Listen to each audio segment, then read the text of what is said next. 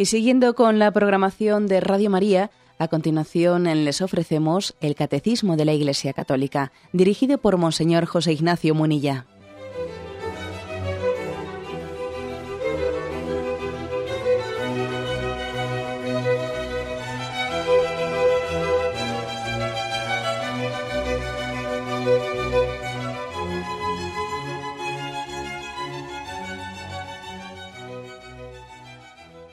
Cordial saludo a todos los oyentes de Radio María.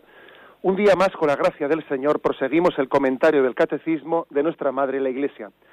Habíamos quedado sin concluir el punto 2612, un punto del Catecismo en el que, eh, mostrándonos cómo Jesús nos enseña a orar, se insiste en este punto sobre la importancia de la vigilancia. La oración como vigilancia. Eh, leo y comento la parte final, que es la que habíamos dejado inconclusa. En Jesús el reino de Dios está próximo. Llama a la conversión y a la fe, pero también a la vigilancia. En la oración el discípulo espera atento a aquel que es y que viene, en el recuerdo de su primera venida de la humildad de la carne y en la esperanza de su segundo advenimiento en la gloria. Y ahora dice, en comunión con su Maestro, la oración de los discípulos es un combate. Y velando la oración es como no se cae en la tentación. Es decir, primera afirmación, el catecismo nos dice, la oración es vigilancia, hay que velar, velar. Como el centinela vela esperando la aurora. En el código militar suele ser una gran falta el que un soldado que está mm, de vigía se quede dormido. Eso es una falta muy gorda. Es más, en algunos códigos militares antiguos hasta estaba penado eso con la pena de muerte, ¿no? ¿Por qué? Pues porque en el código militar que alguien se quede dormido, que a nosotros nos puede parecer una falta, oye, se ha, quedado dormido, ¿no? Pues oye, le puede pasar a cualquiera, ¿no? Ya, ya, pero en esos códigos militares, eh, el que alguien se quede dormido es una gran irresponsabilidad porque eso puede suponer que la ciudad eh, puede ser atacada, y que todas las personas cuyo bienestar y, cuyo bien está puesto en sus manos pues queden desprotegidas ¿no? es una gran irresponsabilidad en el código militar bien cojamos esa imagen ¿no? del código militar para trasvasarlo a nuestra vida es una es una gran mm, una gran contradicción que el cristiano se duerma y deje de estar expectante deje de ser vigía de la aurora por ejemplo, acordaros de esa otra parábola de las diez vírgenes, cinco de ellas eran necias y cinco de ellas eran sensatas. Las sensatas tenían la preparada el aceite, preparado el aceite para la lámpara y estaban en vela esperando la llegada del esposo. Las necias, sin embargo, estaban pues sin aceite y vamos, estaban no estaban atentas, no estaban vigilantes esperando a la llegada del esposo del esposo. Pues bien, partiendo de aquí, el catecismo da un paso más. Porque es que, además de estar vigilantes, además, que la, además de que la oración, ese ser vigía, es un ser vigía en doble sentido, vigía mm, en el sentido de esperar la llegada del esposo, esperar a Jesucristo, esperar a alguien importante que llega, al amor de tu vida, y uno tiene que estar expectante para esperar al amor de su vida, hombre, cómo no, ¿no? ¿Cómo no? Si tú esperas al amor de tu vida, esperas despierto. A ver si va a llegar el amor de tu vida y, tú no te enteras, ¿no? Bien, pero además de este sentido positivo, también tiene otro sentido negativo, que es estar atento, dice, si supiese el dueño de la casa a qué hora viene el ladrón, estaría atento para ver cuándo llega y para hacerle frente cuando llegue. O sea, que no solo es un eh, estar atento para mm, acoger el amor de Dios que llega, sino también estar atento para hacer frente al ladrón que llega a robar por la noche la casa. Las dos imágenes están en el Evangelio, ¿eh? Las dos imágenes. No se puede estar esperando la llegada del amor de nuestra vida si al mismo tiempo no estamos atentos a hacerle frente al ladrón que llega, al enemigo que llega. Estos dos aspectos son complementarios, ¿eh? No cabe ahí decir, no, es que a mí me gusta más la imagen positiva que la negativa. No, no, si es que los dos son complementarios porque también existe quien viene a robarnos el amor de la vida, viene a robarnos la llegada del esposo. Luego, lo que quiere decir aquí el catecismo es que la oración es combate. La oración es combate. no hagamos de ella meramente pues una, una imagen romántica. No, la oración es combate. Frente a quienes piensan que la oración es un acto de, no sé, un ejercicio de relajación, ¿no? No, mire usted, la, la oración no es un ejercicio de relajación, aun cuando ciertamente muchas veces nos relaja y nos da una paz interior muy grande, pero la oración, la oración es combate, es combate. Es un combate contra nuestra propia carne y sangre, pero en el fondo es un combate contra el tentador, contra Satanás. Como dice San Pablo en la Sagrada Escritura, nuestra, nuestra lucha, nuestra lucha no es contra la carne y la sangre, nuestra lucha no es contra las potencias de este mundo. En el fondo, en el fondo nuestro enemigo es Satanás y sus ángeles. Esto tengámoslo en cuenta, ¿eh? Que a veces nos pensamos que el enemigo de mi vida es ese vecino que no le, no le aguanto, o esa persona que tengo en la oficina que me mortifica la vida, o esa enemistad que tengo, o ese problema concreto que me está mortificando. A veces nos pensamos que el enemigo de nuestra vida, el enemigo a batir, eh, pues le ponemos un rostro eh, concreto que nos rodea de persona o de situación, etcétera, y nos equivocamos mucho. ¿eh? Nuestra lucha no es contra las potencias de este mundo, nuestra lucha es contra Satanás y sus ángeles. Eso, nos lo recuerda San Pablo y es muy importante. Entonces, si esto es así, si esto es así, pues lógicamente no podemos hacer frente a Satanás y a sus ángeles sino con una estrategia, sino con un gran arma espiritual. O sea, no se puede hacerle frente sino apoyados en la gracia, apoyados en la fuerza de Dios. Tú no puedes hacer frente a Satanás y sus ángeles, a las fuerzas del mal, a las potencias del mal, apoyados en la estrategia humana. La estrategia humana es desproporcionada frente a ese enemigo, frente a ese enemigo, ¿no? En el fondo necesitamos el poder de la oración, el poder de la gracia de Dios. Esto es lo que aquí se, insiste. La, oración cristiana es combate contra la tentación. Entonces, tiene que haber una proporcionalidad en las armas con las que lucho. Entonces, por eso ocurre que a veces, por, ejemplo, en planteamientos pastorales, si nosotros nos pensamos que determinados males que ahora mismo a los que tiene que hacer frente el cristianismo, o la iglesia, o nuestra vida, nuestra configuración, los vamos, vamos a ser capaces de, de afrontarlos y de vencerlos, apoyándonos exclusivamente en estrategias nuestras, en planificaciones nuestras, ¿no? A ver, venga, vamos a sentarnos y vamos a hacer un organigrama bien hecho. A ver, ¿cómo planificaríamos? A ver, estrategias, fines, medios, no sé qué. Pues muy bien, eso será necesario, ¿eh? Eso no vamos a despreciarlo. Pero, pero sería un gran error pensar que el fruto mm, de un planteamiento espiritual está en, un en una estrategia humana bien diseñada. Eso, eso es papel de fumar, eso no, no, no tiene potencia alguna si no está movido por el Espíritu de Dios. Si el Señor no construye la casa, en vano se cansan los albañiles, ¿eh? Y si el Señor no guarda la ciudad, en vano vigila los centinelas. Es decir, que tenemos que apoyarnos en la fuerza del Espíritu. Y entonces una, un signo inconfundible de que esto es así es el recurso a la oración sabiendo que ante, ante un, un enemigo, ante una dificultad que en el fondo no, es de carne y sangre, sino que, sino que es eh, las potencias no de este mundo, sino de Satanás y sus ángeles, no cabe más, más proporción, no cabe más instrumento que la oración que nos alcance el poder de la gracia. En resumen, cuando alguien ora y ora con esta conciencia, él está como diciendo, ante, ante una dificultad grande, ¿no? Lo que a un creyente se le ocurre decir es, a ver, ¿quién como Dios? ¿Quién como Dios? Dios sabe más. Dios lo puede todo. Hágase su voluntad. Eso es lo que dice el hombre orante. Está invocando a Dios como vigía, está invocando a Dios como aquel que está en vela, sabiendo que Dios, Dios ve más allá de esas dificultades que él tiene que afrontar, que Dios está por encima de las nubes, que eso que a él le parece como un enemigo invencible, Dios es capaz de sonreírse mirando desde el cielo. Y uno invoca ese poder de Dios. Esto es lo que nos, nos propone.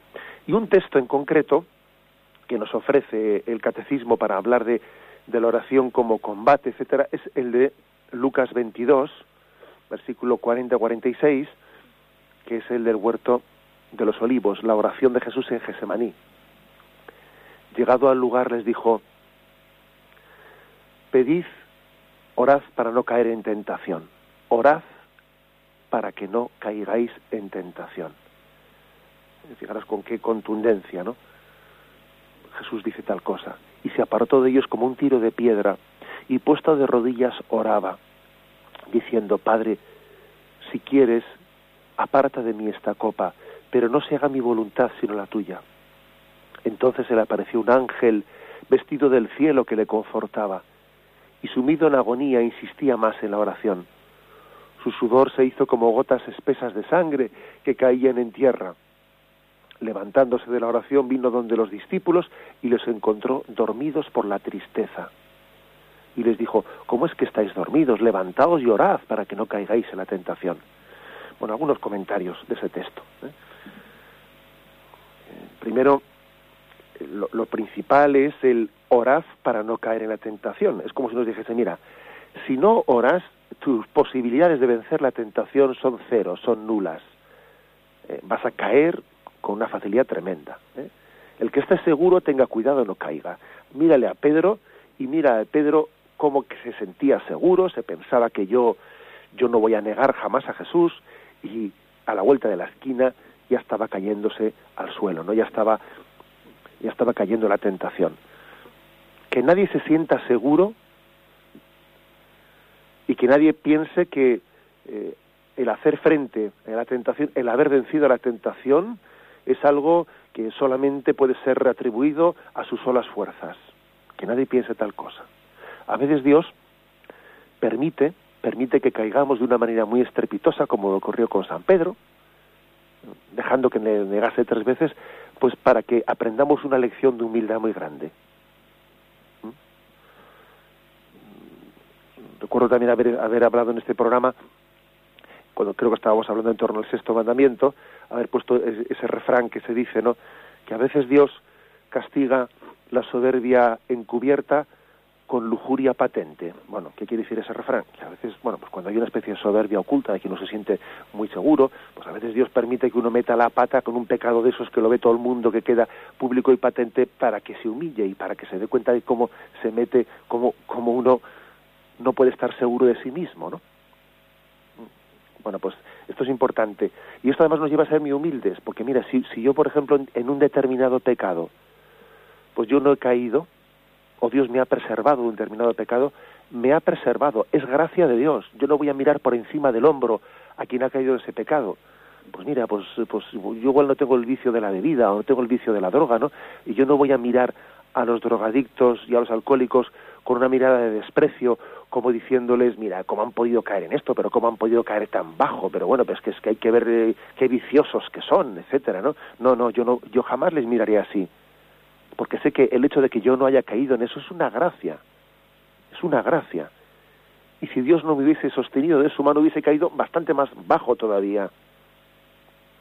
La conciencia de ser sostenidos por la gracia de Dios nos libra de hacer muchos juicios ligeros sobre el prójimo y a tener una mirada de misericordia.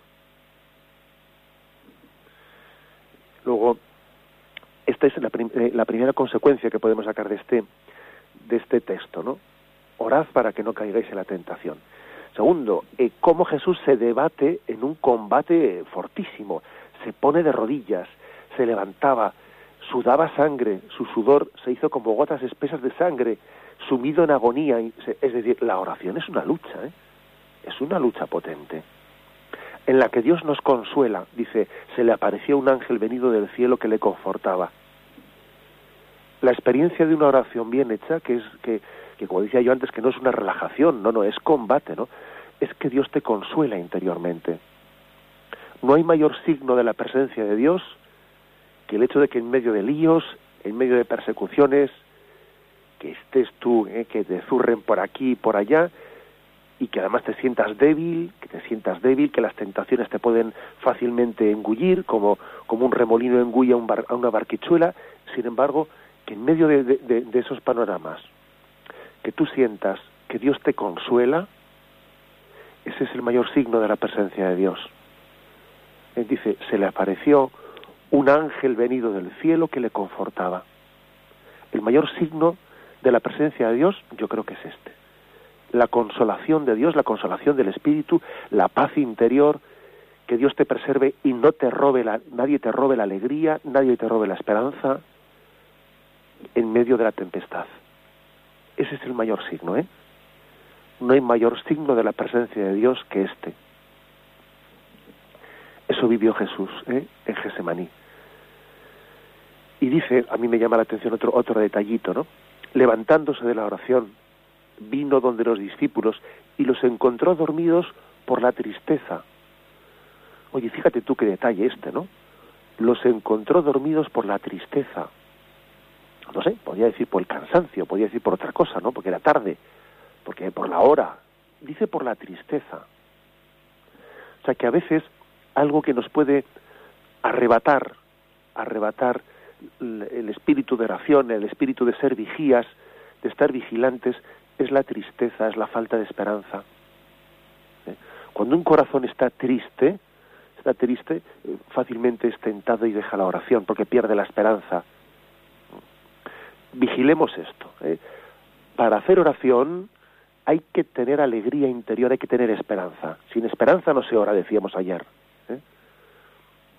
vigilemos esto, porque a veces nosotros hemos hecho una especie de la oración melancólica, estamos tristes y vamos allí. No, no, eso en el fondo, aunque en un momento determinado alguien está melancólico, está triste y va a rezar para hacer de aquello una especie de pañuelo de lágrimas, la oración no es un pañuelo de lágrimas, ¿eh? Aunque es verdad que en algún momento nos sirve de pañuelo de lágrimas, pero la oración no es una estrategia de voy allí eh, a, que Dios me... No, hay que ir a la oración con esperanza, hay que ir a la oración con alegría,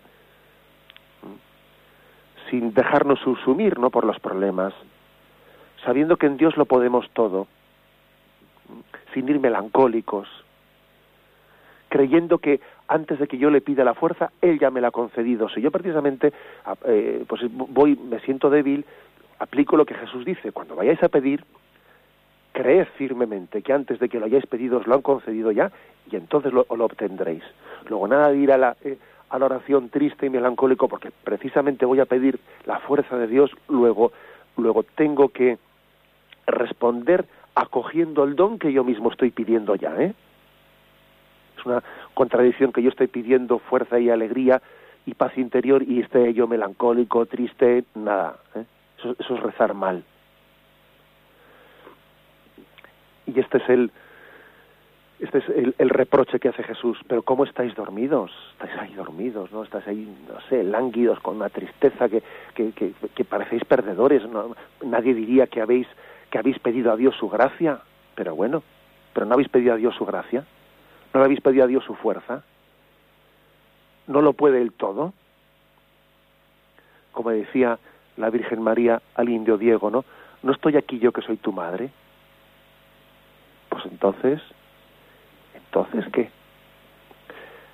Levantaos y orad para no caer en la tentación. ¿eh? Esta es la, la palabra que nos dice este texto evangélico, que nos enseña a hacer de la oración una vigilancia, ser vigías de la aurora y combatir también frente a las tentaciones. Tenemos un momento de reflexión y continuaremos enseguida.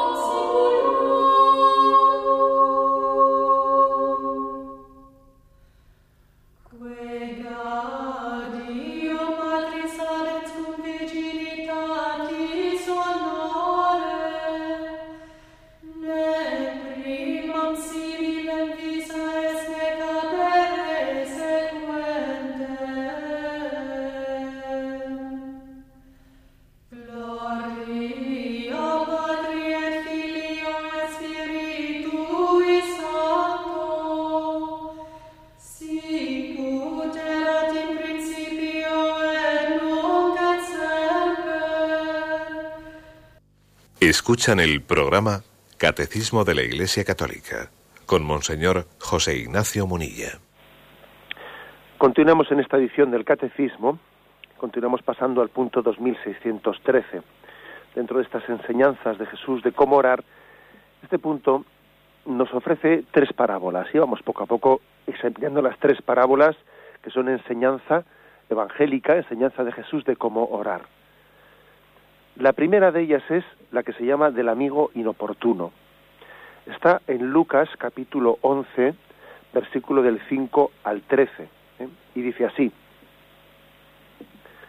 Jesús les dijo, Suponed que uno de vosotros va a medianoche a casa de un amigo y le dice, Amigo, préstame tres panes, porque otro amigo mío que está de viaje acaba de llegar a mi casa y no tengo nada que ofrecerle suponed también que el otro, desde dentro, contesta, por favor, no me molestes ahora.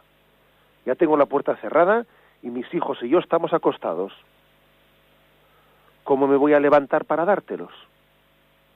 Pues bien, yo os digo que, aunque no se levante a darle los panes por razón de su amistad, al menos para evitar que lo siga molestando, se levantará y le dará todo lo que necesita. Por eso os digo, pedid y Dios os atenderá. Buscad y encontraréis, llamad y Dios os abrirá la puerta, porque todo el que pide recibe, y el que busca encuentra, y al que llama Dios le abrirá la puerta. ¿Qué padre entre vosotros si su hijo le pide pescado le dará una serpiente? ¿O si le pide un huevo le dará un escorpión?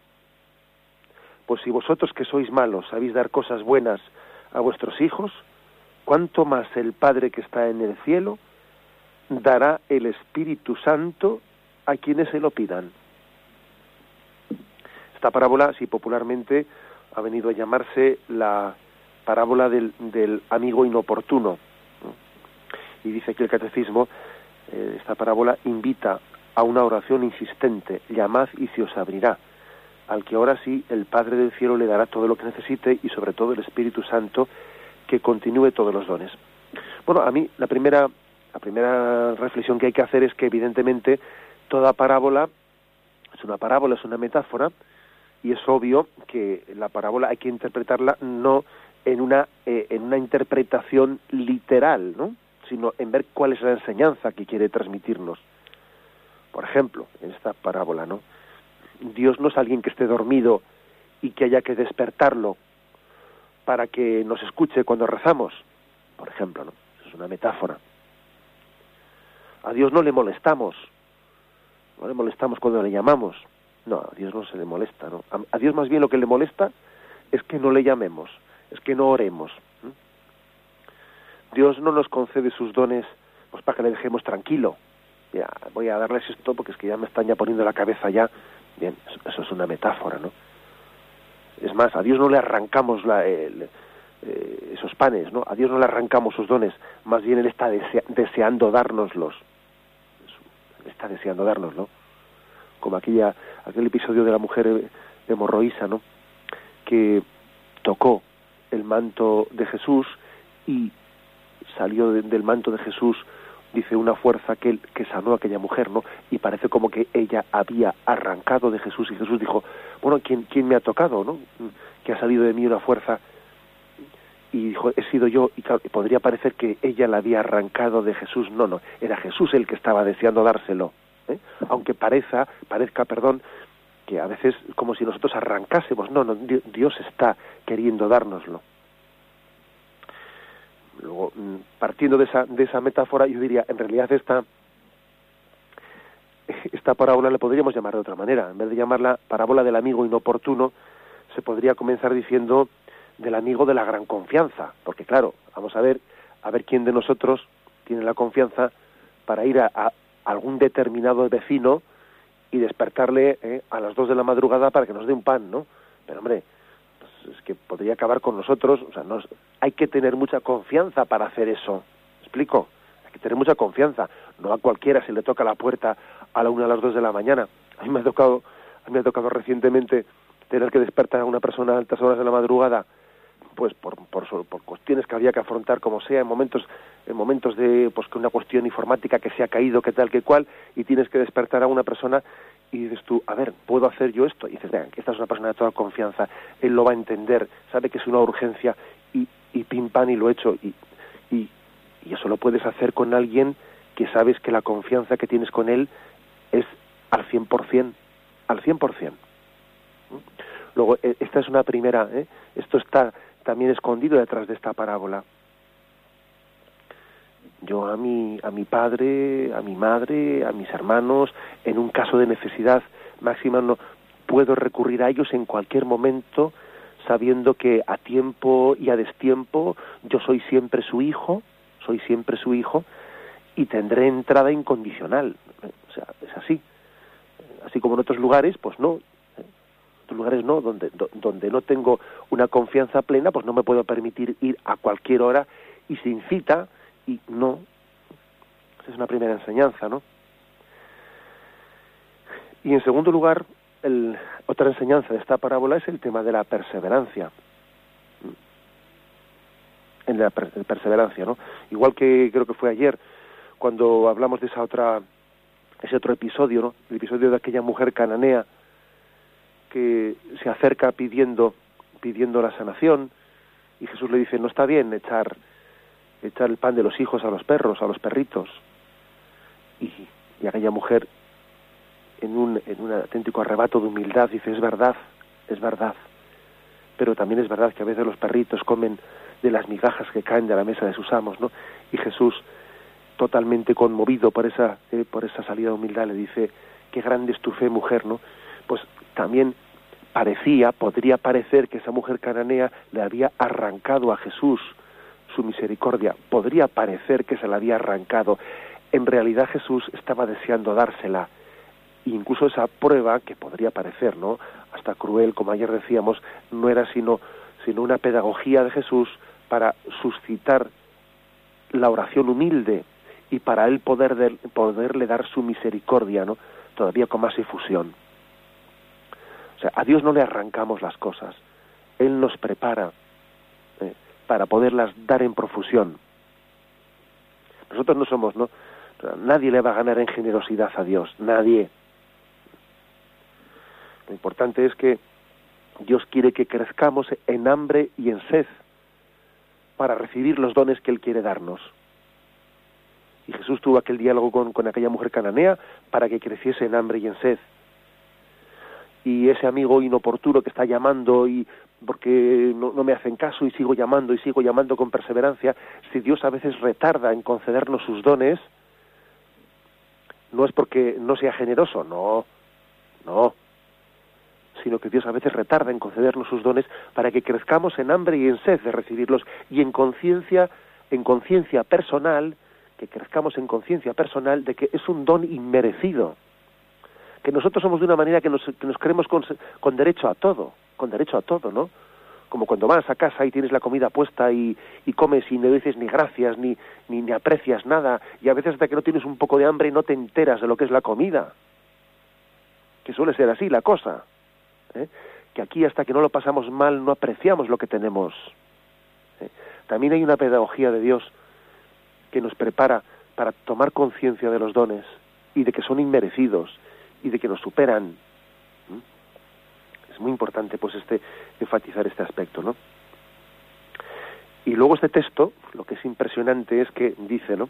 En, en esta conclusión de esta parábola del amigo inoportuno que estamos que estamos pues meditando, dice, si vosotros, bueno, dice, ¿qué padre si su hijo le pide pescado le dará una serpiente, o si le pide un huevo le dará un escorpión. Pues si vosotros que sois malos sabéis dar cosas buenas a vuestros hijos, ¿cuánto más vuestro Padre en el cielo dará el Espíritu Santo a los que se lo pidan? es decir, dará el Espíritu Santo. Porque parece que en el paralelismo que, que ha trazado, esta parábola, dice aquí, si vosotros que sois malos, sabéis dar cosas buenas a los que a vuestros hijos cuando os las piden, cuanto más vuestro Padre del cielo parece que tenía que haber dicho, ¿no? Cuanto más vuestro Padre del cielo pues os dará todo lo que le pidáis. No, un momento dice, cuánto más vuestro Padre del cielo dará el Espíritu Santo a los que se lo pidan. Es decir, el gran don de Dios que tenemos que aprender a pedir es el Espíritu Santo. ¿eh? Porque en Él lo tenemos todo. Y sin Él todo lo que podamos tener no sirve de nada. ¿Mm? Dios da, es verdad que el Espíritu Santo lo tenemos muchas veces, o sea, Dios nos lo está dando a pesar de que no lo estemos pidiendo como debiéramos de pedirlo. Esto es verdad, el Espíritu Santo está actuando en nosotros de una manera anónima, en el sentido de que no somos conscientes de ellos, su don es gratuito, Dios hace salir el sol sobre buenos y malos y da también su espíritu, incluso a quienes no se lo han pedido. Pero es muy importante el pedirlo conscientemente, porque también el don del espíritu no lo, no lo estamos recibiendo en la medida que podíamos recibirlo por nuestra falta de conciencia. De conciencia. Dios quiere, quiere que sus dones sean acogidos y además que sean unos dones recibidos como, bueno, pues como una alianza de amor. Y la alianza de amor, pues siempre toca la puerta para que sea abierta. Por eso el mayor de los dones es el don del Espíritu Santo y es el que hay que pedir, Señor, dame tu Espíritu, tu Espíritu Santo. Tenemos un momento de reflexión y continuaremos enseguida.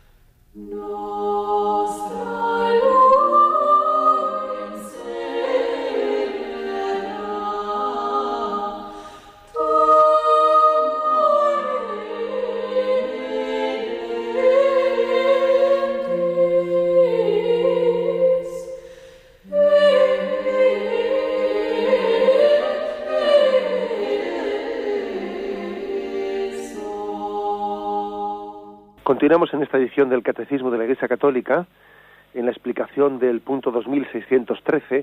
Allí se nos proponen tres parábolas, tres parábolas principales, dice, sobre la oración. La primera que le hemos explicado ya es la del amigo inoportuno. La segunda se llama de la viuda inoportuna. Importuna. ¿eh? Bueno, pues es, tienes muchas semejanzas con la anterior. Está en Lucas 18, versículo del 1 al 8, y dice así. Jesús les contó una parábola para enseñarles que debían orar en cualquier circunstancia sin jamás desanimarse. Les dijo, había una vez en cierta ciudad un juez que no temía a Dios ni respetaba a persona alguna. Vivía también en la ciudad una viuda que acudió al juez rogándole, hazme justicia frente a mi adversario. Durante mucho tiempo el juez no quiso hacer caso, pero al final pensó, aunque no temo, no temo a Dios, ni tengo respeto a nadie, voy a hacer justicia a esta viuda para evitar que me siga importunando. Así me dejará en paz de una vez.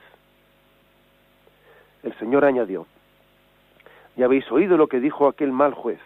Pues bien, ¿no hará Dios justicia a sus elegidos que claman a Él día y noche? ¿Creéis que les hará esperar? Os digo que les hará justicia enseguida. Pero cuando venga el Hijo del Hombre, ¿encontrará fe en este mundo? Bueno, una parábola impresionante porque, claro, en primer lugar hay que ponerse en la situación de la viuda, de la viuda en aquella sociedad judía, en aquella sociedad, bueno, pues que sencillamente una mujer que se quedaba ya sin la protección del marido, es que estaba totalmente desvalida. Por eso también en el Antiguo Testamento los profetas insisten tanto en la misericordia hacia la viuda, hacia la viuda, ¿no? Porque, bueno, porque no había pensiones de ningún tipo, para entendernos, ¿eh? ningún tipo de pensiones de viudedad. Entonces, bueno, pues eh, una sociedad muy machista, muy machista, y encima sin ningún tipo de, bueno, pues la viuda es que, es que pues, acaba pues en una indefensión tremenda, ¿no? Entonces, estamos hablando de una situación de indefensión y encima alguien se ha cebado con ella y ha cometido una gran injusticia y ella clama, ¿no? Esta es una mujer que recurre al juez y encima se encuentra con un juez que, pues eso, ¿no? que es un sinvergüenza, sinvergüenza y no le hace ni caso. Entonces, bueno, pues, ¿cuál hubiese, qué sería lo, lo más humanamente explicable en una situación de indefensión como esa, una mujer viuda, desamparada y encima le, están abusando de ella, han, cometido una gran injusticia hacia sus intereses pobres y recurre al juez y le, toca a un juez sin vergüenza y ahí no cabe apelar porque no, eh, porque no hay en ese contexto judicial no, no, no hay otras apelaciones. Es el único juez que tiene. ¿qué hubiese sido lo normal? desesperarse. Lo normal hubiese sido venirse abajo yo qué sé suicidarse quitarse en medio de la vida ¿eh? eso sería parece que humanamente sin embargo esta mujer esta mujer, sin embargo, reacciona de otra manera. Dice aquí, es la paciencia de la fe. Es el ejemplo de la paciencia de la fe. Dice, a ver, vamos a ver. Vamos a ver. Dios sabe más. Yo no sé cómo, pero Dios tiene su plan de salvación aquí. Yo no tengo ni idea por dónde va a salir el sol, pero va a salir. Y vaya que sí va a salir. Entonces, esta es la mujer que nos da la, el ejemplo de la paciencia de la fe. Que me hagan justicia. Que venga Dios, Maranatá, que venga Dios y lo aclare. Que Él sea mi valedor. ¿Eh? Que se haga justicia, ¿no?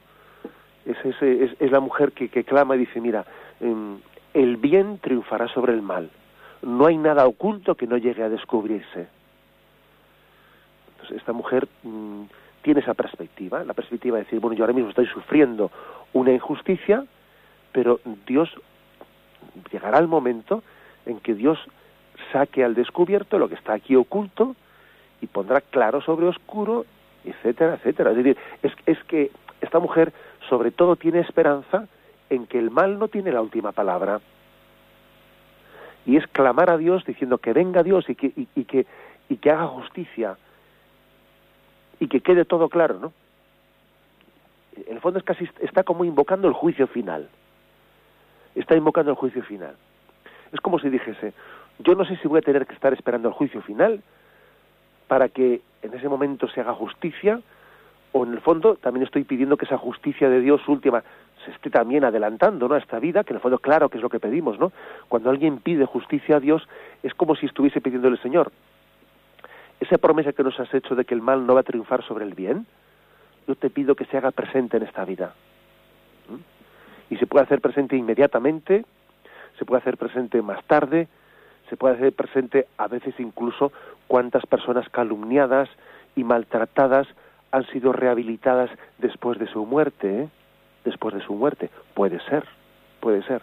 Pero fijaros bien, pero Dios sabe más. Él sabrá cómo lo hace, pero que venga Dios, que haga justicia, es confiar en Dios, ¿sabéis? Es decir, yo no me vengo abajo por esta injusticia, yo confío en Él. Entonces lo, mm, lo, que, se, lo que se subraya de esta, de esta mujer es la paciencia de la fe. Es la paciencia de la fe, que clama día y noche. Dios hará justicia a sus elegidos el bien va a triunfar. ¿Mm? Mientras que los soberbios, los soberbios somos, somos de una manera de ser, los soberbios que lo queremos todo aquí, ahora, a mi manera, ¿sabéis? Claro, esa soberbia que tenemos, queremos hacer las cosas siempre a nuestra manera, a mi manera, según mi modo, ¿eh? según mi modo. Y no, los humildes, los humildes tienen una paciencia impresionante. Tiene una paciencia impresionante y saben que Dios va, mm, va, a dar, va a hacer justicia, lo saben. ¿Cuántas veces nosotros nos escandalizamos, nos escandalizamos de la paciencia de los humildes, ¿no? Y nos dan una gran, nos dan un gran ejemplo de la fe en la misericordia de Dios. Bien, por eso termina, ¿no? Termina esta parábola diciendo, ¿no? La, de la viuda inoportuna. Mm, no hará Dios justicia a sus elegidos que claman a Dios día y noche, día y noche, dice, ¿eh? Día y noche. ¿Creéis que les hará esperar? Os digo que les hará justicia enseguida. fijaros, ¿eh? Porque aunque he dicho antes que a, a, veces Dios retarda en dar sus dones, dice les hará justicia enseguida. Porque, porque la persona humilde y paciente que está pidiendo a Dios, ya está recibiendo su consuelo. Ya solamente por pedirle a Dios que se haga, se haga justicia, ya está recibiendo ya el don de Dios de tener puesto el corazón en quien solo le puede consolar. ¿eh?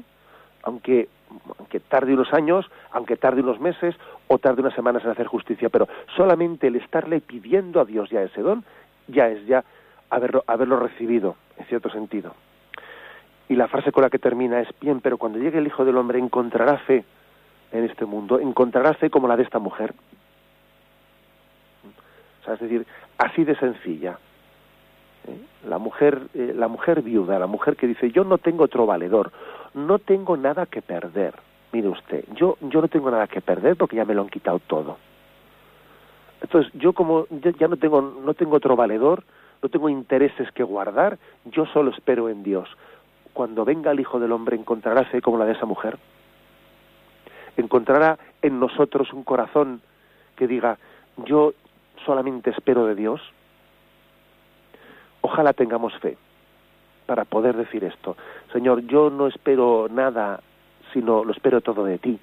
No espero nada de esta vida, no espero nada, no espero honores, no espero, mira, no espero reconocimientos, yo solamente espero de ti tu justicia y tu misericordia cuando venga el Hijo del Hombre encontrará a alguien que diga esto?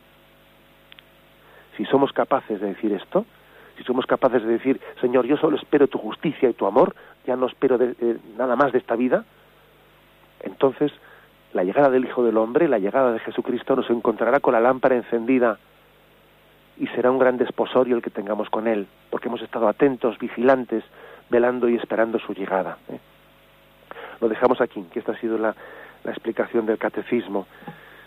Vamos a dar paso a la intervención de los oyentes. Podéis llamar para formular vuestras preguntas al teléfono 917 107 700. 917 107 700.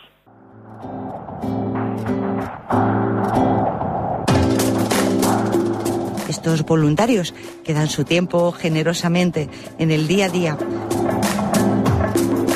cordial saludo a todos los oyentes de Radio María. Un día más, con la gracia del Señor, proseguimos el comentario del Catecismo de nuestra Madre la Iglesia.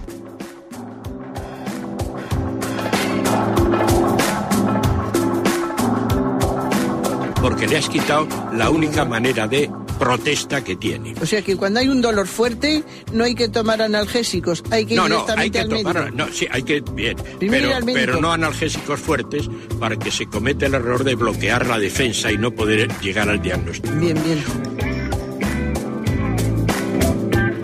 ¿Le gustaría tener sus programas favoritos de Radio María para escuchar en cualquier momento? Llame y pídanos el programa que más le interesa en cualquiera de sus emisiones. Recogeremos su petición y sus datos completos para hacer el envío. Solo necesita un lector de CD o DVD que admita el formato de compresión MP3. Llame al 917-107-700 y atenderemos su petición encantados. Tome nota. 917-107-700. Radio María, más cerca de usted.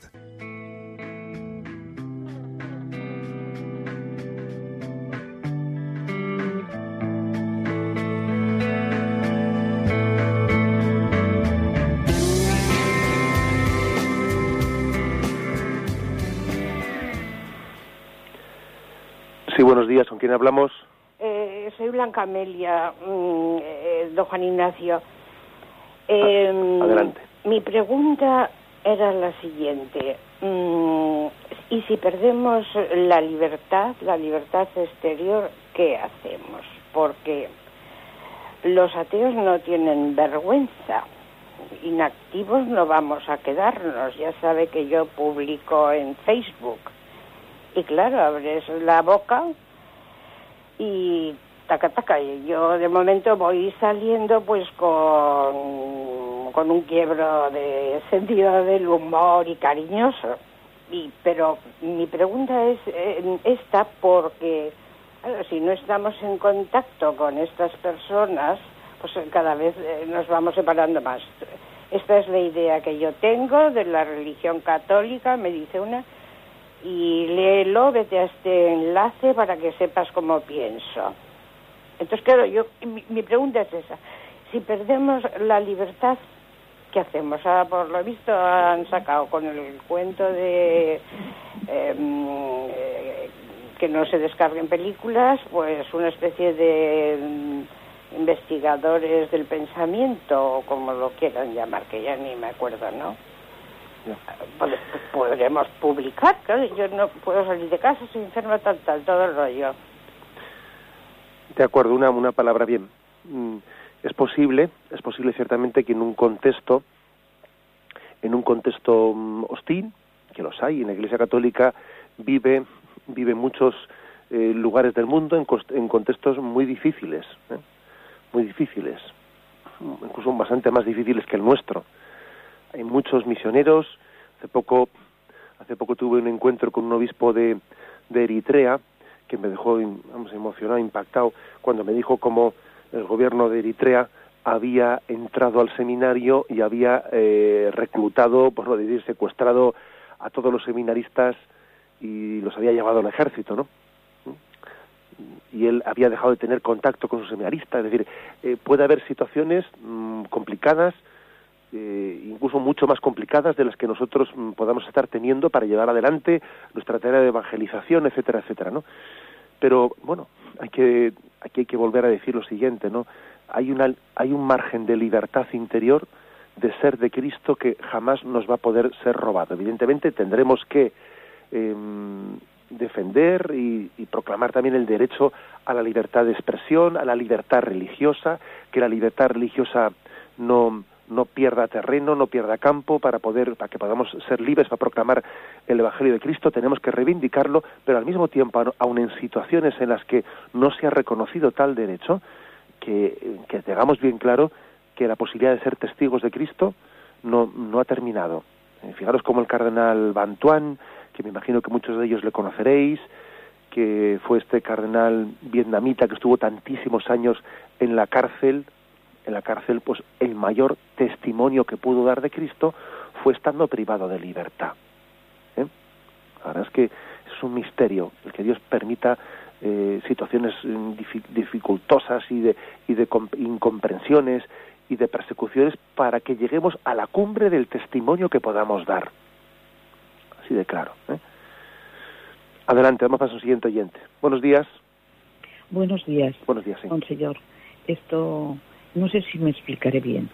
Mm, esto, mm, tiempo atrás, habla, habló de los embriones congelados y, del, y del cordón umbilical hace tiempo mm, para extraer las células madre y para curar a otro hijo posible que tenga y los congelen.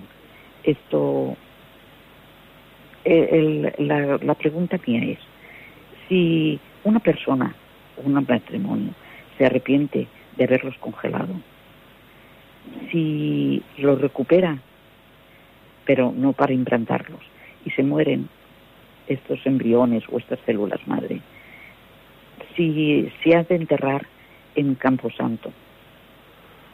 Esa es mi pregunta. Bien, pues la verdad es que, bien, el, ha hecho el oyente la siguiente, la siguiente pregunta, ¿no? Vamos a ver, yo tenemos un mm, caso de alguien que ha congelado embriones y algunos están congelados en una eh, pues una determinada clínica especializada, etcétera, ¿no? Entiende, comprende ahora, bajo la luz de la gracia de Dios, que aquello que hizo pues no era correcto y sin embargo hay unos embriones que están ahí, etcétera. ¿Qué hacer con ellos? Bueno, pues la verdad es que la solución a tal dilema es muy complicada. Este es un tema que la doctrina de la Iglesia a veces ha hecho, ha hecho una reflexión y mm, cuando una cosa ha comenzado mal, es difícil que tenga una buena solución, ¿eh? una buena solución. Algunos han recurrido al decir, bueno, pues ya que están, ya que están congelados, vamos a por menos a intentar implantarlos, ¿no? Implantarlos y, darles una posibilidad de que tengan una viabilidad. Lo malo es que al intentar hacer eso, pues eh, también muchas veces se cae inevitablemente en una especie de selecciones eugenésicas, porque al descongelarlos se dice a ver si este embrión eh, pues tiene viabilidad, a ver si su citoplasma, lo que sea, eh, pues mm, tiene una da unas características de ver que va a ser viable, si es viable lo implantamos, si no es, si no es viable, pues entonces lo desechamos. Es decir, que cuando se entran en, esos desarrollos eh, inevitablemente se entran en criterios de selecciones eugenésicas que no son admisibles para quienes entendemos que el embrión ya desde el momento de su concepción es debe de ser es una persona humana y tiene que ser tratada conforme a esta dignidad. Claro. Entonces dice dice el oyente y, el embrión en una situación como esta que es implantado y, o, se intenta implantarle o se descongela no debería no debiera de ser eh, también tratado con la, la propiedad ella dice ella ha dicho pues el campo santo, ¿no? Bien, ¿qué es lo que ocurre? Que es muy difícil, por no decir prácticamente imposible. Es mm, prácticamente imposible rescatar un embrión de, esa manipulación o, de ese proceso de manipulaciones médicas para ello. Es muy difícil. ¿eh? Un caso bastante más cercano suele ser el de, el de los abortos, que cuando se produce un aborto una familia quisiera, quisiera, un aborto natural me refiero, ¿no? Quisiera poder disponer de ese feto de ese niño, casi un aborto de cuatro o cinco meses, para poder enterrarlo en el Campo Santo. Eh, tiene derecho la familia a tal cosa. Y conozco a familias que han luchado y han pleiteado por tal cosa. Y no es fácil. ¿eh? No en todos los, no en todos los eh, y yo creo que es una cosa que se debiera de intentar ¿eh? por parte de las autoridades sanitarias poner todas las facilidades pues para que una familia que quiere también tener el feto de ese niño de ese aborto que ha tenido pueda darle también un, un eterno descanso, en un lugar en el que descanse y en el que ore en torno a ese hijo. No es fácil, pero yo pienso que tenemos el derecho a reivindicarlo. Bien, tenemos el tiempo cumplido. Me despido con la bendición de Dios Todopoderoso, Padre, Hijo y Espíritu Santo. Alabado sea Jesucristo.